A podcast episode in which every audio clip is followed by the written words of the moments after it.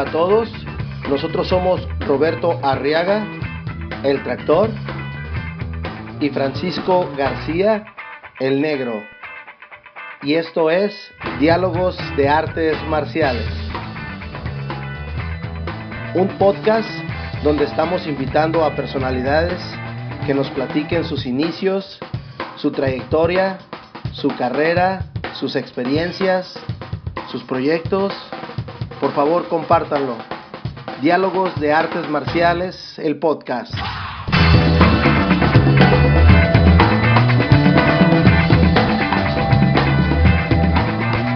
Usted que está en España se oye perfectamente. Bueno, deje- dejémoslo así, no tentemos a la suerte. No hay, no hay que ni moverle, ¿no? Porque. sí, sí, no me voy a mover por si acaso. Ok. Vámonos. Bien. ¿Ya? Ya, vámonos. Sí, quieran.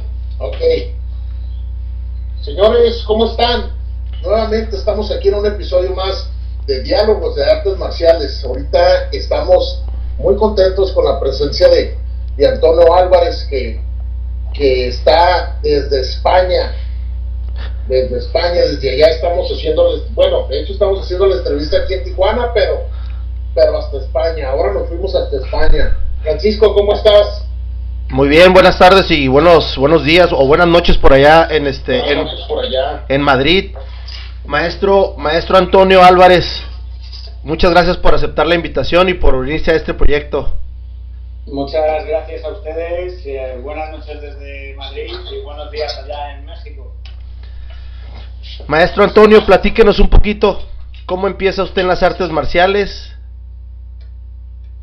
Bueno, pues eh, mis inicios en las artes marciales fueron por decisión de mi padre. Él, él había practicado durante años en su juventud taekwondo o karate coreano, como se llamaba, como se le llamaba en la época, y fue una buena experiencia para él, por lo que quiso que su hijo la tuviera, es decir, yo. Así que con tres años me apuntaron a una de las pocas escuelas de artes marciales que había en mi barrio. Al menos era una de las pocas que por aquel entonces daban clases a niños pequeños. En esa escuela enseñaban judo y yo practiqué judo durante pocos años hasta llegar al cinturón naranja, si mal no recuerdo. Pero sin duda me sirvió para que creciera en mí una, una gran pasión, que lejos de abandonarme no he hecho nada más que crecer día a día. Así que sin duda le debo mucho al judo. Muy bonito, muy bonito arte, muy muy este muy temprana la edad, ¿no? Es común Sí, sí. es común en, en, en, en- en España meter a los niños tan chiquitos.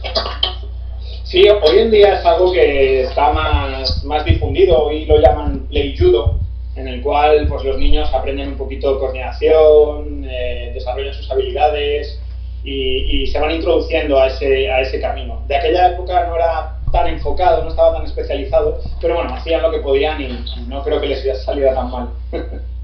¿Eso lo hacen por medio de, de- de la escuela o, o- o- Pues en, en mi caso sí, en mi caso el, el profesor daba clases en, en una escuela a la cual yo una vez ya crecí me, me quedé allí a hacer mis estudios y la escuela la tenía dentro de un gimnasio pequeñito y ahí era donde impartía sus clases.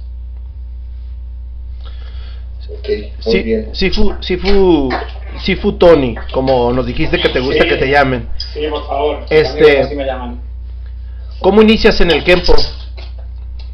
Pues, pues, ¿por qué Kenpo? Pues mira, sinceramente hubo dos cosas que llamaron mucho mi atención. Eh, por un lado, la falta de golpes en el judo eh, hacía que para un chaval como yo, con ganas, con ganas de marcha, por así decirlo, como decimos por aquí, eh, la práctica del judo no me llenara del todo. Y cuando se lo comenté a mis padres, pues buscamos una escuela donde enseñaran otras artes marciales distintas. Y la que me enganchó según entré fue una de Kenpo hawaiano. Yo por aquel entonces era un chaval, no tenía ni idea de lo que era aquello, era un chiquillo pequeño. Pero la verdad cuando vi moverse y golpear de esa manera a los que estaban allí dando clase y encima pues vestían kimonos negros, dije, joder, yo, yo me quiero quedar aquí y así fue.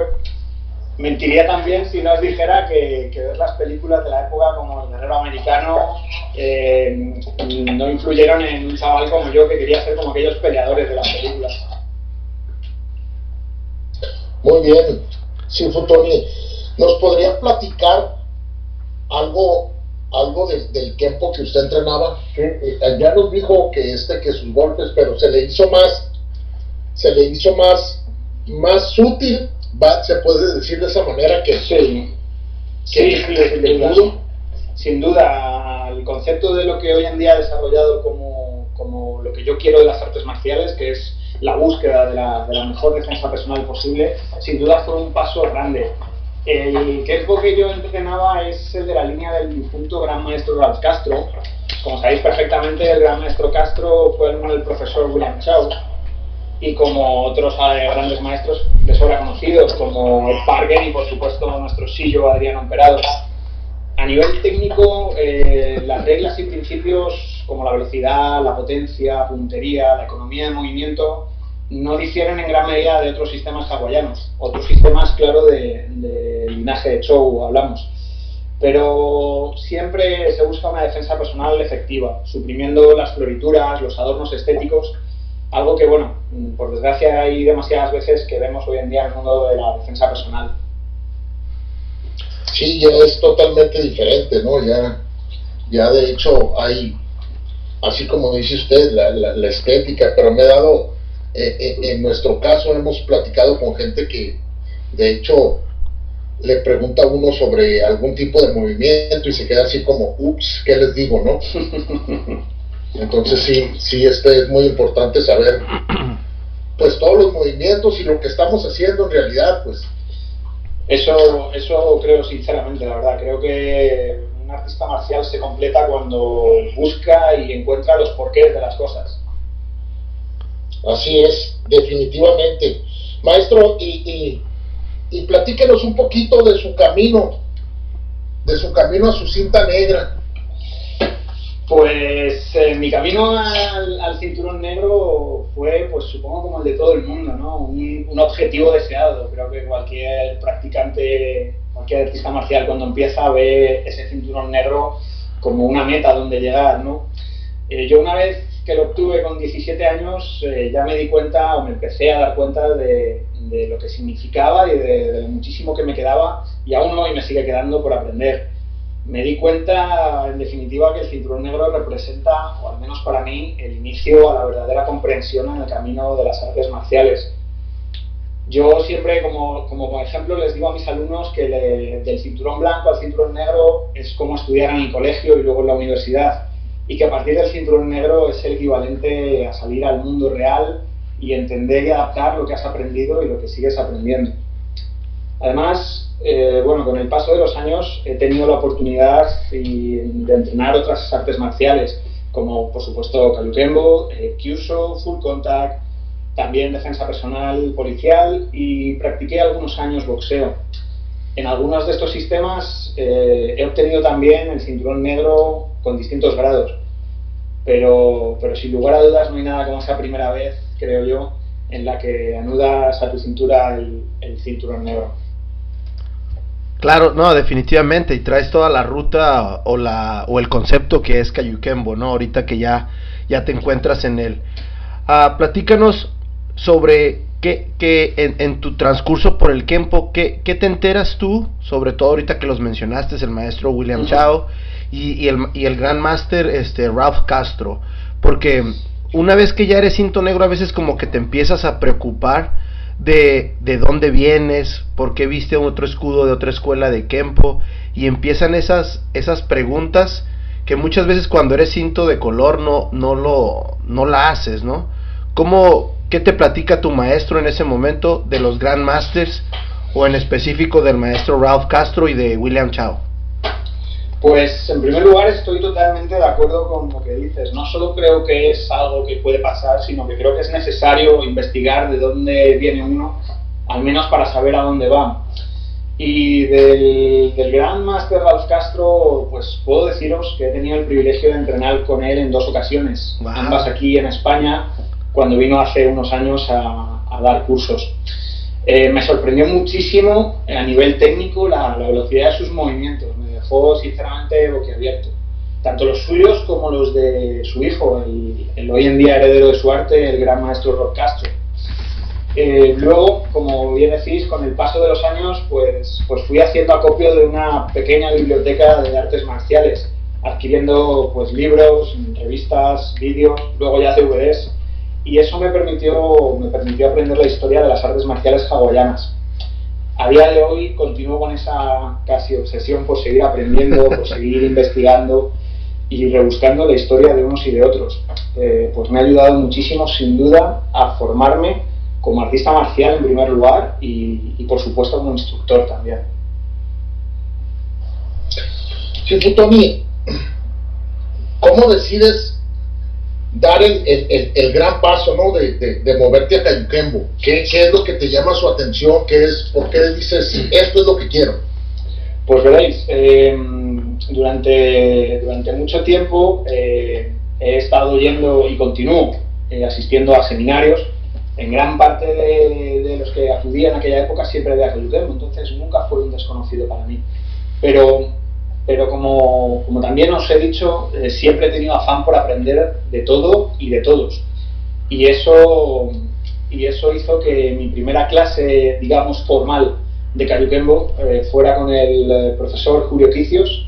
Y una vez eh, tomé esa clase con él, decidí dedicarme por entero a este maravilloso arte marcial que tenemos y que practicamos.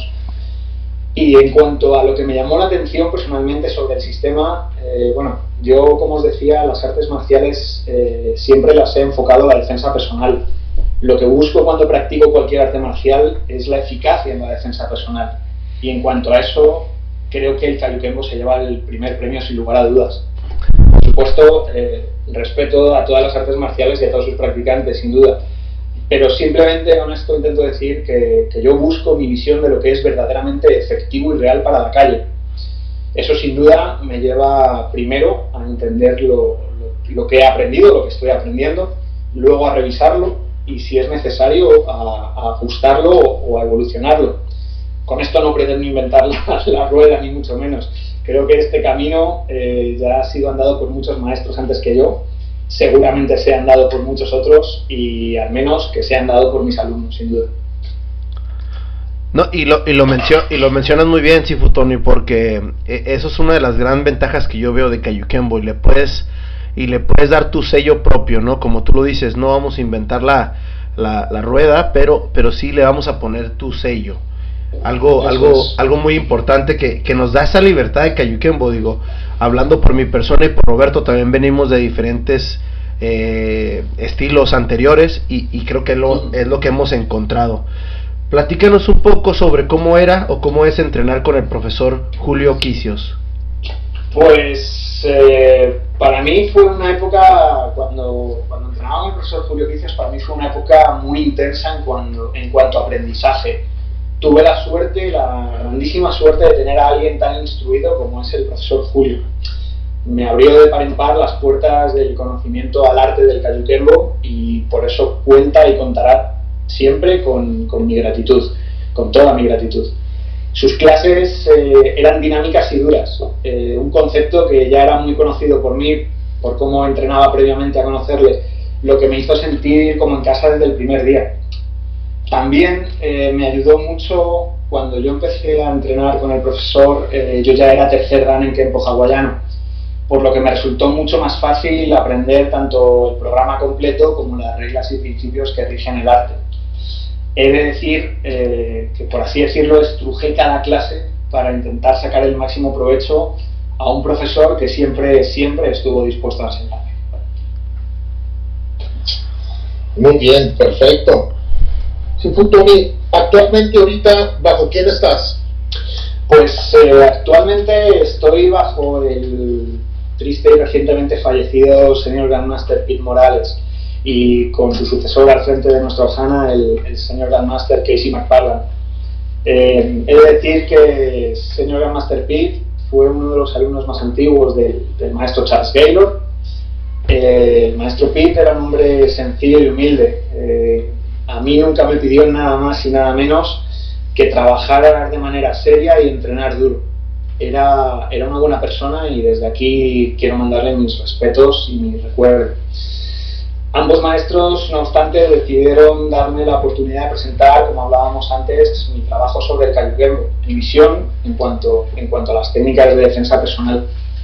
Esto ha sido un proyecto estudiado y desarrollado a fondo por mí durante, durante años y, que y, tras revisarlo ambos, bueno, me dieron su bendición, por lo que desde aquí quiero expresarles de nuevo mi agradecimiento por su confianza en mí, por tener, por tener la mente abierta para, para aceptar otra manera de ver las cosas y por supuesto por su apoyo constante. También, también cuento con el enorme privilegio de tener al Senior Grandmaster Rick Kingley como mi Senior Advisor en el arte. Él me ayuda y me aconseja en diferentes temas, siempre está dispuesto a ayudarme, a ofrecerme su opinión y sus consejos. La verdad que es un placer contar con el respaldo de un maestro de su categoría, sin duda, por lo que igualmente también me siento muy agradecido de su persona. Claro, no, y de hecho nosotros también tenemos el gusto y el orgullo de, de, haber convivido con él y conocerlo muy bien y, y, es un tipazo, ¿eh? Desde luego que sí, desde luego que sí. En, en toda la de la palabra. Desde luego, nunca se lo pasando mal con el maestro Sí, sí, sí. eso ni, ni, ni duda. sí. sí, no, pues fíjate que, que, que, interesante, ¿no? Oye, Sinfutoni, platícanos un poquito por qué, por qué decides abrir tu propia escuela. ¿Cuál bueno, es la inquietud? Pues el abrir mi propia escuela es un tema que, que viene de lejos. Eh, si bien es cierto que yo llevo dando clase como tal desde hace unos 15 años más o menos, además de dar también cursos y seminarios en distintas disciplinas. Pero no fue hasta hace unos 7 u 8 años en que el profesor Julio me propuso abrir una escuela de Cayuquembo aquí en Madrid Capital y así lo hice. Yo por mi parte siempre he apostado como instructor por dos cosas. En primer lugar, por la calidad antes que por la cantidad. Prefiero tener pocos alumnos, pero que sean buenas personas, que sean entregados, y sobre todo que hagan una, una hojana fuerte, porque para mí el concepto de hojana va más allá del, del cliché que hoy en día se usa, se usa mucho.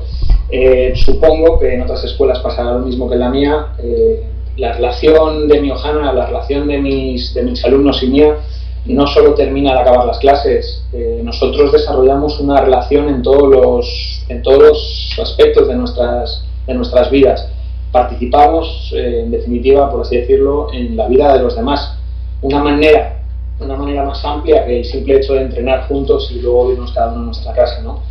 Eh, y como os decía, dos conceptos. El segundo concepto por el que yo apuesto en mi escuela es el de la dureza de los entrenamientos. Evidentemente no llegamos a esos durísimos tiempos de, de Palama con los hermanos Emperado no parando las clases hasta que había sangre en el suelo. Pero sí es cierto que lo más normal en nuestras clases es que salgamos con maratones tras cada entrenamiento. Luego, eso sí, nos vamos a tomar una cervecita y nos quedamos bien a gusto.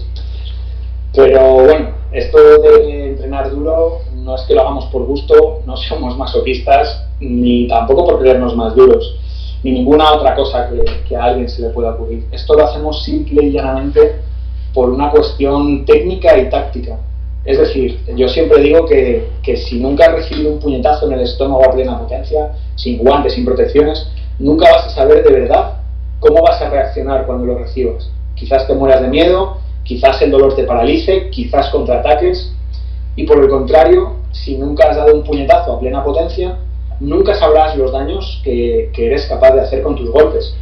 Por supuesto, esto no quiere decir que nosotros en clase estemos golpeando constantemente al 100%, solo en determinadas y contadas ocasiones. Pero sí que lo hacemos de una manera constante en, un, más o menos un 80%. De nuevo, de nuevo, esto no vuelve a inventar la rueda, esto no es algo inventado por mí. Eh, recuerdo, recuerdo las palabras de Sillo, haberlas leído infinidad de veces, cuando él decía que antes de provocar dolor hay que, hay que recibir dolor para ver cómo funciona todo. No, definitivamente me, me, agrada mucho la, la, la, forma en que piensas y, y, ahorita mismo hace 10, 15 minutos estaba tra trabajando o hablando con el maestro Grandmaster Kinji y muy pronto lo tendremos por acá, así es que les manda saludos. Eh, sobre, sobre lo que dices de los hermanos emperados es, es más que obvio, ¿no? Es eso de, de, no se acaba el entrenamiento hasta que no hay sangre en el piso, es como me, me imagino esos tiempos, ¿no? Pero, pero sí. es, bonito, es bonito lo que haces porque sí es cierto, eres más apegado a la realidad. A, a lo mejor ahorita la tecnología, la evolución ha reducido hasta cierto punto gran parte de las artes marciales o de la defensa personal. Pero qué bueno que lo, que lo retomas y lo tocas y, y, es parte esencial de tu, de tu sello, ¿no? Sí, desde luego, sin duda es, es un sello, bueno, no solo mío, lo comparten por supuesto todos mis alumnos y cualquiera que asista a alguno de los cursos o cuando doy algún curso, algún seminario, eh, yo doy más importancia, bueno, no sé si más, pero al menos la misma importancia a cómo entrenar que a qué entrenar. Siempre digo que uno puede hacer cualquier arte marcial, pero cómo lo entrenes es la diferencia. Sí, sí. Platícanos un poquito ya de tu sello o de tu estilo o de, lo que estás conformando, tu escuela. Luna, Luna Kekoa, ¿de dónde sale el nombre? ¿Cómo surge? Pues eh, Luna Kekoa es el nombre que doy a mi escuela, nada más y, nada menos, como se suele decir. Es simplemente el nombre de mi escuela. Es un nombre que representa totalmente los dos puntos sobre los que os acabo de hablar, dureza y Ohana. Luna Kekoa como tal son dos palabras eh, hawaianas. Mm, viene a ser traducido al español como arriba guerrero o levántate guerrero. Eh, con Luna Kekoa, con ese levántate guerrero, buscamos explicar de una manera muy resumida lo que pasa de puertas para adentro en nuestra escuela. Un entrenamiento duro en el que muchas veces nos caemos física y psicológicamente pero eso no es lo importante. Lo realmente importante eh, es las veces que te levantes, no las veces que te caigas. Y no solo las veces que te levantes, sino que te levantes y continúes hasta el final. Y ese espíritu, esa, esa manera de ser, es lo que representa el nombre de, nuestra escuela, Luna Kekoa. Qué, qué, bonito que lo explicaste, porque yo le di también una, una buscadita y sí, sí es ese, si estás transmitiendo eso, yo creo que va por un buen camino. Felicidades por eso, ¿eh? Muchas gracias. Sí, Futoni, platícanos un poquito de, esa experiencia de tu escuela. Si ha sido lo que esperabas, ¿estás contento? Pues eh, jamás, y, de verdad lo, digo con todas las letras en mayúscula, jamás me hubiera esperado el tener una escuela como la que tengo. Desde aquí quiero decir, como, como he dicho en muchas otras ocasiones y plataformas distintas, la enorme suerte que tengo con mis alumnos. Son, sin lugar a dudas, parte importantísima de mi vida. Son, como os decía antes, ante todo buenas personas, unos auténticos guerreros del siglo XXI y con una capacidad increíble para hacerme dar lo mejor de mí mismo día tras día, entrenamiento tras entrenamiento, momento tras momento. Especialmente quiero rendirles hoy un homenaje porque desde que empezó esta crisis sanitaria que, estamos viviendo del COVID-19, aquí en España llevamos ya pues, dos meses encerrados en casa. Y durante todo este tiempo, hasta hoy mismo incluido, mis alumnos han estado entrenando todos los días, han tenido clases online conmigo todos los días y lo más importante quizás han afrontado esta situación como una auténtica familia. Así que insisto, nunca me hubiera atrevido a soñar con una escuela como la que hemos construido entre todos. Oh, pues enhorabuena por, por esos alumnos y pues tú eres el líder, eres el que los está guiando y me imagino que tu ejemplo ha sido parte, gran parte de lo que ellos, ellos son ahorita. O escuchándote tu tema de, defensa personal, me imagino que no competías mucho eh, o lo hacías llegaste a competir, ¿qué te parece la competencia? ¿Cómo eres tú como competidor? Bueno, eh, has, acertado mucho al decir que, que, como mi búsqueda, y además algo que, digo públicamente, no tengo nada que avergonzarme por ello, mi búsqueda en las artes marciales es para mí la búsqueda de la mejor defensa personal posible. No obstante, eh, sí he competido, aunque como muy bien has apuntado, nuevamente no soy un gran aficionado a competir, pese a que tengo muy claro que proporciona, proporciona muchos valores y muchos momentos muy buenos. Pero bueno, eh, he competido, he competido a nivel nacional, he competido a nivel internacional, hay veces que he ganado, muchas otras he perdido, pero lo que más me ha aportado la competición, sin lugar a dudas, ha sido aprender a perder. Porque algo tan importante en la vida que tantos golpes y decepciones nos da a veces, creo que es eh, fundamental eh, aprender a perder. Por supuesto, creo que también hay que saber perder para saber ganar. En cambio, eh, no como competidor, pero sí como alumno que he sido, que soy y que siempre seré, mi mayor mérito personal ha sido el de no ponerme barreras. He tenido y, espero seguir teniendo la oportunidad de aprender de muchos y muy buenos maestros. Y ese ha sido mi mayor logro a nivel marcial, sin duda. Muy bien. Sí, Tony, ¿cómo ves el Cayuquembo en España? El panorama que tienes para nosotros. Platícanos un poquito de eso. El Cayuquembo en España, bueno, pues pienso sinceramente, hablando en líneas generales, hay un altísimo nivel de Cayuquembo en España. Hay muchísimos practicantes y maestros con muy buen hacer y con los que me gusta juntarme. Y es más, me honra aprender de ellos. Con independencia además de, linajes o asociaciones. Eso para mí no, no, tiene importancia. Sería injusto dar nombres, eso sí, porque pues son muchos, pero solo espero y, desde aquí les quiero mandar este mensaje. Espero que me sigan abriendo sus puertas y me permitan seguir aprendiendo y entrenando con ellos, porque es algo que valoro enormemente. Fíjate que, bien que lo apuntas así, Tony, porque este sí yo veo mucho, mucho, este, mucha variedad de cayuquembo, mucho lineaje, sobre todo en, en el en reforzarse de, por, el, por la defensa personal. Acá en, en, en, Tijuana o en México, el cayuquembo no es tan famoso como en España y se maneja más por competencia. La defensa personal, aunque es la base de cayuquembo, eh, el sello de, de, varias escuelas o de varios maestros es un poquito diferente. Y vamos a tratar de, de, cubrir a todos los maestros. Conozco varios, tengo el honor de conocer algunos cuantos y, y si no, pues me voy a presentar como lo estamos haciendo ahorita contigo. Eh, Tony, ¿cómo, ¿cómo te ayuda el arte marcial? Hablas, hablas muy, muy bien de, de tu escuela, hablas muy bien de, de tu educación por tus padres ¿Cómo, no sé si eres padre, no sé si eres este padre de familia, cómo, cómo ayuda... Ah, tengo... Ah, ok. Perdón, perdón, dime, dime. No, no, eh, eh, ¿cómo ayuda las artes marciales a, a Tony a transmitir eso?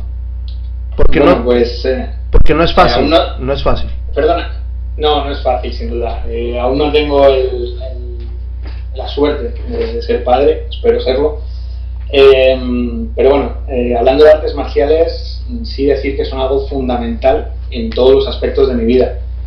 Mira, este año llevo, celebro, perdón, mi 30 aniversario en las artes marciales y lo hago con la conciencia de que me queda muchísimo por entrenar y muchísimo por aprender, pero no solo en las artes marciales, en la vida en general. No obstante, eh, las artes marciales me han inculcado unos valores muy fuertes, como el respeto, como la humildad, como el espíritu de sacrificio o la autodisciplina, por, por citaros solo algunos. ¿no? Esos valores me han acompañado cada día de mi vida y me han hecho, sin duda, ser la persona que soy hoy. Parece lo que os acabo de decir una, respuesta muy típica, ¿no? Pero es que llevo las artes marciales la grandísima mayoría de mi vida. Son algo sin lo que no soy capaz de vivir. Y por supuesto todos estos valores que os he comentado han ido creciendo día a día junto y dentro a mí. Esos mismos valores también intento transmitirlos a mis alumnos para que ellos tengan la oportunidad de crecer en sus respectivas vidas como, ha sido mi caso. Pues, pues qué buena respuesta, ¿eh? Sí, la verdad. Yo creo que también acabas de, de contestarnos otra pregunta que, también quería hacerte, la que ¿qué es lo mejor que sacas de las artes marciales? Pues eh, las artes marciales lo mejor que he sacado sin lugar a dudas son las personas. Eh, vamos a ver, sería hipócrita por mi parte deciros que todos en este mundo somos maravillosos y nobles. Todos sabemos que, que no es cierto. Y por desgracia, todos hemos conocido a personas a las que hubiera sido mejor no conocer, ¿verdad? Pero bueno, sinceramente, en un grandísimo porcentaje, en un grandísimo porcentaje en este camino, he encontrado personas maravillosas que me han aportado mucho, no solo a nivel marcial, sino también a nivel personal. Sería, sería injusto nuevamente decir nombres porque me quedaría mucho sin nombrar y luego me llamarían y tendría que pagarles unas cervezas a todos y me saldría carísimo. Pero, pero sí quiero darles las gracias a todos porque es lo que mejor me llevo de las artes marciales, sin duda. Sí, sin lugar a dudas, día con día vas conociendo a alguien, ¿no? Siempre. Entonces ahora ya con las redes sociales, pues ya conoces aún más gente todavía. Y, y, ahí empiezas a platicar y empiezas a, a pues a, hacer más amistad y, conforme pasa el tiempo vas conociendo más gente, vas conociendo más gente y, así.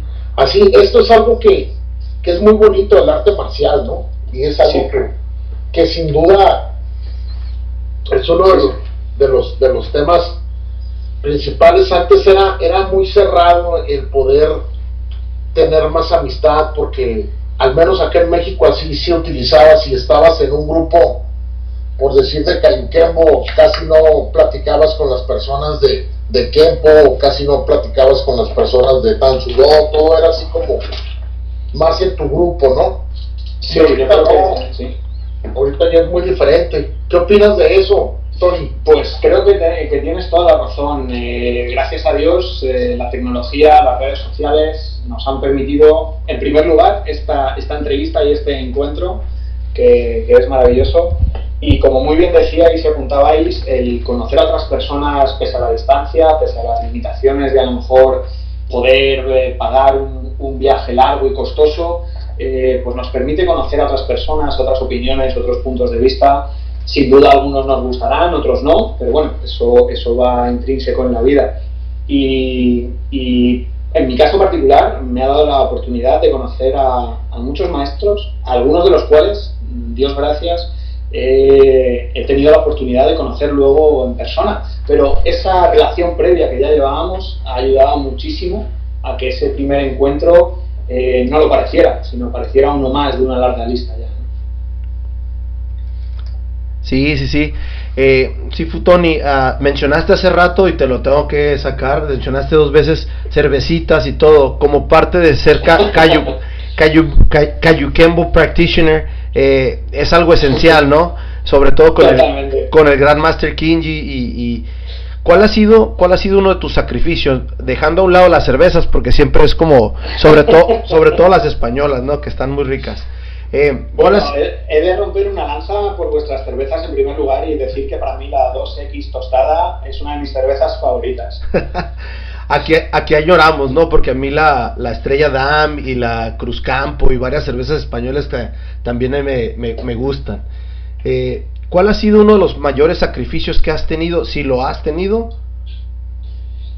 Pues eh, como sacrificio más grande por, que he hecho por las artes marciales, eh, yo diría que el tiempo. Aunque es cierto que he sido ampliamente recompensado por, por esa inversión de tiempo, he dedicado y dedico a día de hoy muchísimo tiempo a entrenar, a aprender y, a enseñar también. Durante muchísimos años he estado entrenando diversos sistemas, durante seis días a la semana y varias horas cada día. Y eso, por supuesto, me ha permitido formarme mucho, mejorar mucho, pero a su vez también me ha hecho perderme muchas cosas, ciertos momentos, ciertas vivencias que, bueno, no se puede estar en dos sitios a la vez y a mí muchas de ellas me han pillado entrenando, aprendiendo, enseñando. Pero bueno, he de decir que no me arrepiento en absoluto de las decisiones que he tomado. Como os decía antes, eh, las artes marciales son parte fundamental de mi vida y dedicarlas tiempo siempre me cuenta como algo positivo en esa balanza, siempre, siempre. Muy bien, qué interesante. Si Futoni, si tuvieras que decidir, ¿qué serías? ¿Alumno o maestro? Eso es muy fácil. Alumno siempre y para siempre. Y no lo digo por humildad, eh, lo digo porque realmente disfruto entrenando, disfruto aprendiendo. Yo quiero ser eh, cada vez mejor técnicamente, más sabio, y eso solo se consigue con entrenamiento y aprendizaje. No hay otro camino, o al menos yo no conozco otro. Y si lo hay, creo que tampoco quiero conocerlo porque me gusta mucho este. Em, siempre he pensado que no hay mejor maestro que el que siempre es alumno. Siempre han sido referentes míos aquellos maestros que siguen entrenando en cada clase y en cada seminario. Creo que es la única manera para conseguir la grandeza en la maestría, por así decirlo. Aunque por supuesto, eh, y en mi caso hay, hay momentos en los que ejerzo de maestro con mis alumnos, pero incluso Es más, sobre todo en esos momentos, continúo aprendiendo, por lo que tengo muy claro que hasta que el cuerpo y la mente me aguanten, seré alumno, siempre. Perfecto. Muy, muy interesante tu, tu respuesta. Sí, Tony, platícanos un poquito. Eh, a través del tiempo has entrenado con, con varias personalidades del arte marcial. Y, y, cuál ha sido uno de, las, de los maestros que te ha impresionado con su técnica? Que has dicho, wow, qué rapidez o, qué golpes tan fuertes. O... Pues em, ahí me pones en un compromiso, porque al que menciones para bien y, al que, y a los que no menciones luego me tiran las orejas. Oye, vas a tener que pagar muchas cervezas por muchas, muchas. Bueno, ha habido muchos maestros, ha habido muchos maestros que, que, han dejado huella en mí. Unos por, como decíais, por la velocidad de sus movimientos, antes lo he dicho del gran maestro Ralph Castro, otros por su potencia, eh, he, de, decir, eh, recuerdo las, los golpes, por ejemplo, del gran maestro Ángel García cuando, cuando asistía a seminarios con él. Eh, algunos por su técnica, por ejemplo, poner el nombre de, dos, de dos grandes maestros españoles como, como Agustín López Campos y, y Julio Quicios. Ambos son unos artistas marciales técnicamente impresionantes. Y bueno, muchos otros maestros, de, mm, tanto de Kayukembo como de, Kempo hawaiano, de otras disciplinas con los que he tenido el privilegio de entrenar, eh, han dejado huella en mí. Cada uno me han aportado, me han aportado algo, algo positivo, algo que llevarme a mi arsenal técnico. Incluso, como, como yo suelo decir, el que peor me ha aportado lo que no debo de hacer. Sí, sí sin, lugar a duda, ¿no? O sea, hay, hay de dónde aprender, bueno y malo. Eh, yo he tenido la experiencia de ir a, un evento de KSDI, los eventos que se hacen en Las Vegas, y ver a los maestros de octavo hasta noveno grado, eh, reafirmas por qué son Grandmasters. Tienen una técnica muy precisa, las manos rápidas como lo mencionas, y, y sobre todo la humildad de que te ven y te quieren jalar para enseñarte alguna técnica. Y, eso es algo muy, algo muy bonito. Platícanos la experiencia que tuviste en el, en el torneo WAC de Portugal. Bueno, pues en el torneo WAC en Portugal, eh, este año suspendido por, por, esta crisis que tenemos, pero bueno, en el, en el último año, desde aquí dar en primer lugar las gracias a su organizador, al, al profesor Bruno Revelo, creo que hace un trabajo magnífico de unión, tanto a nivel competición como a nivel aprendizaje en seminarios. Eh, y es digno de mencionarlo por mi parte. Eh, he de decir que disfruté muchísimo, muchísimo en el WOC eh, por la cantidad y calidad, sobre todo de los seminarios. yo era mi principal objetivo en, ese viaje, en, ese, en, esa convención, por así decirlo. disfruté muchísimo del espíritu guerrero de, de Glenn Facciatelli, el gran maestro Glenn. Disfruté muchísimo de la, de la calidad técnica del de Senior Master Kingi. Disfruté muchísimo también en, unos entrenamientos privados que, tuve con, con, el profesor eh, Eugen Cedeño. Eh, a raíz estuvimos practicando eh, Kempo hawaiano los dos. También luego su seminario de Kayukemo, por supuesto. Eh, me impactó muchísimo el Senior Grandmaster Janice Somera, eh, la veíamos como, como una dulce señora eh, de cierta edad, por ser políticamente correcto, y todavía me duelen sus golpes. ya ha pasado casi un año y medio. Hablaste de, puras estrellas. Eh, tuvimos la oportunidad, nosotros tenemos un, torneo acá en Tijuana que, que, este, tuvimos como apadrinos al maestro, al Grandmaster Gary Forbach, Grandmaster Rick la profesora Jennings, hemos tenido la bendición de, de, tener y contar con grandes personas, como dices, y sí cierto, ¿no? Te ven, nomás te ven parpadeando, te ven volteando para otra parte y es cuando te jalan y te agarran de dami, ¿no? Desde luego, desde luego de decir, se me ha olvidado y, y, me arrepiento muchísimo porque disfruté muchísimo del seminario que también en el WOC impartieron los Siguns, Luis y Joe Díaz de Canutempo, Francia. Eh, su manera de ver y hacer el Cayuquembo es algo que yo les expresé allí, no, no, digo nada que ellos ya no sepan, pero su manera de ver y, hacer el Cayuquembo me encantó, la vi de una manera, con todos los respetos y humildad, similar a, la, visión que yo tengo sobre la defensa personal en Cayo y, y me encantó su trabajo, de verdad, de verdad, rápido, duro, efectivo, realista, disfruté muchísimo con ellos. Oye, qué, bueno que qué bueno que lo mencionas porque este ¿hablan español ellos o, nada más puro francés? Eh, no, Luis habla español. Eh, de hecho, hasta hace poquito ha estado aquí en España. Ok. Y, y yo, bueno, chapurrea, chapurrea español. Aquí lo digo con respeto. Sí, sí, podéis hablar con ellos en español. Es más, os lo recomiendo efusivamente. Son eh, unas personas encantadoras, unos maestros más que notables y, y merece la pena. Merece la pena entrenar con ellos y sobre todo aprender y pasar tiempo con ellos. No, claro que sí, porque a mí me, a mí me gusta mucho su lineaje, me gusta mucho, como dices tú, el movimiento de manos que traen y, y la técnica sobre todo, ¿no? Entonces podemos, qué bueno que lo mencionas, porque yo estaba viendo fotos cuando pasó lo de lo del WAC y, y estaba más envidioso que nada, contento, obvio, pero pero todas las personalidades dije, ¿por qué no me incluyen a mí, aunque sea de cargamaletas o algo, no? Porque yo siempre estoy eh, en esa disposición de ser el dummy oficial de, del Grandmaster King y acá, y, y, no, yo vi la, la, disposición y la, y la, pues se puede ser que toda la flota que llevaron de Cayuquembo, y, y, creo que hasta mejor que un mejor que un seminario o un torneo acá en, en California o algo así, ¿no?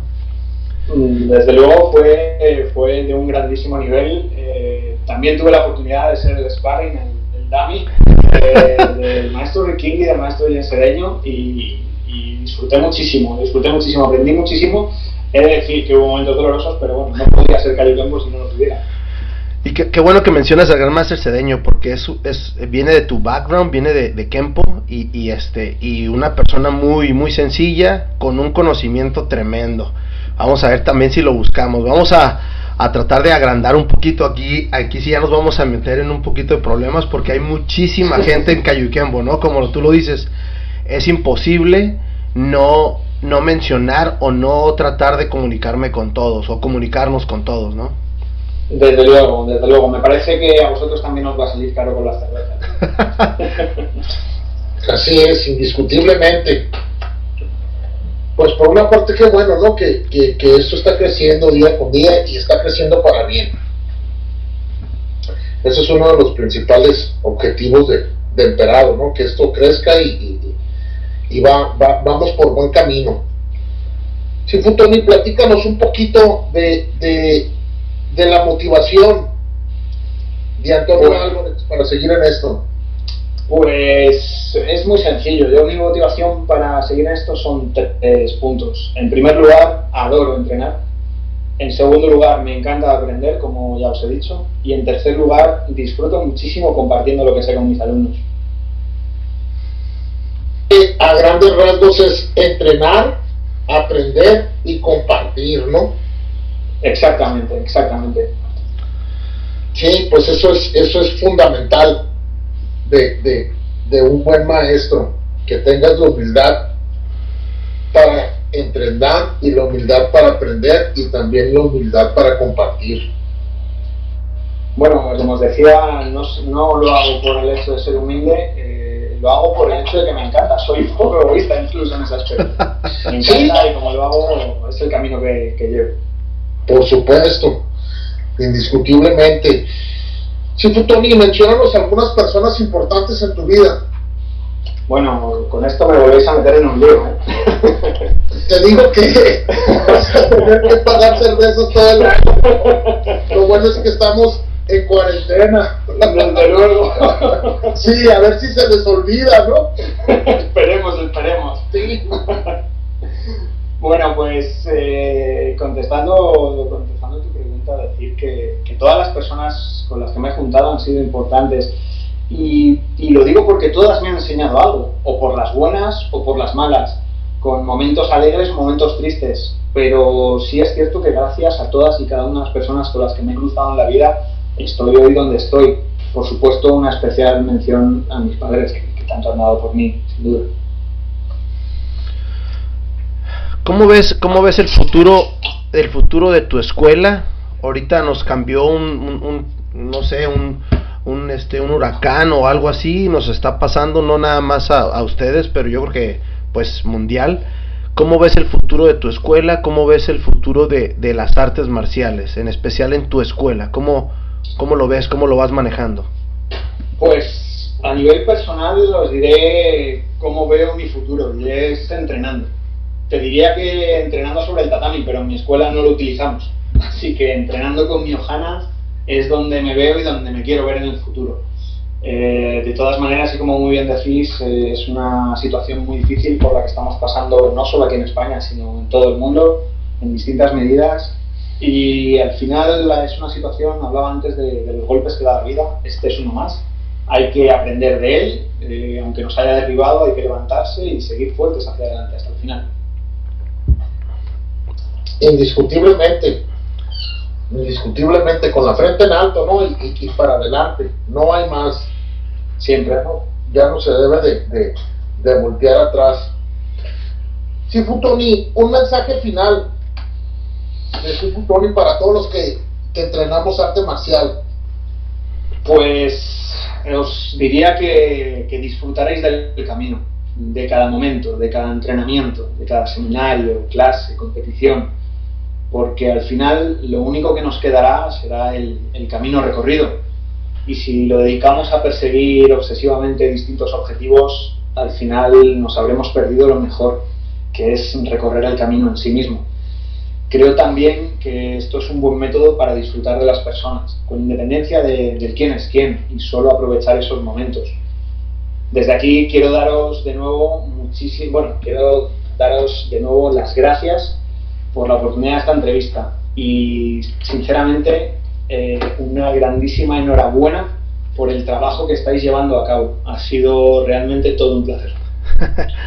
no, muchísimas gracias y al contrario para nosotros también. Discúlpame que te interrumpo, Francisco, pero pero pero pues sí hay, hay cada vez que, que hemos llevamos dos de España, ¿verdad, Francisco? Así es, así es y la verdad que ha sido muy grato y muy ameno el, poder platicar con ustedes y, y, con una experiencia enorme y con una humildad tremenda, ¿no? Entonces, pues al contrario, más que nada, nosotros somos los, los que estamos muy agradecidos porque nos das esta oportunidad. Adelante, Francisco. Yo, yo igual, nada más agradecerte y, y sobre todo decirte que, que he estado observando tus catas en los videos que tienes y, y muy buenas catas, sobre todo Palama C3 eh, buena técnica y a seguir trabajando. Me encanta el nombre de Luna Quecoa y, y, el espíritu que traes y trae toda tu gente. Excelente. Felicidades. Muchísimas gracias a vosotros. Eh, Palama 3 es una de mis favoritas. Y, y, de nuevo, muchísimas gracias porque de verdad estáis haciendo un trabajo maravilloso.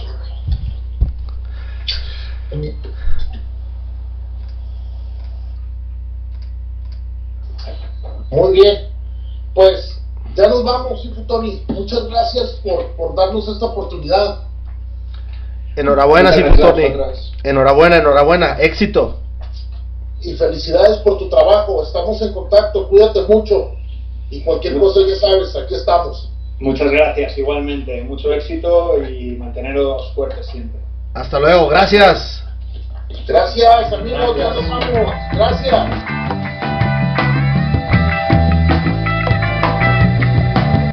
Muchísimas gracias por haber escuchado este episodio. Síganos en nuestras redes sociales, Facebook, Diálogos de Artes Marciales, Instagram, Diálogos Marciales. Por favor, compártanlo, denle like.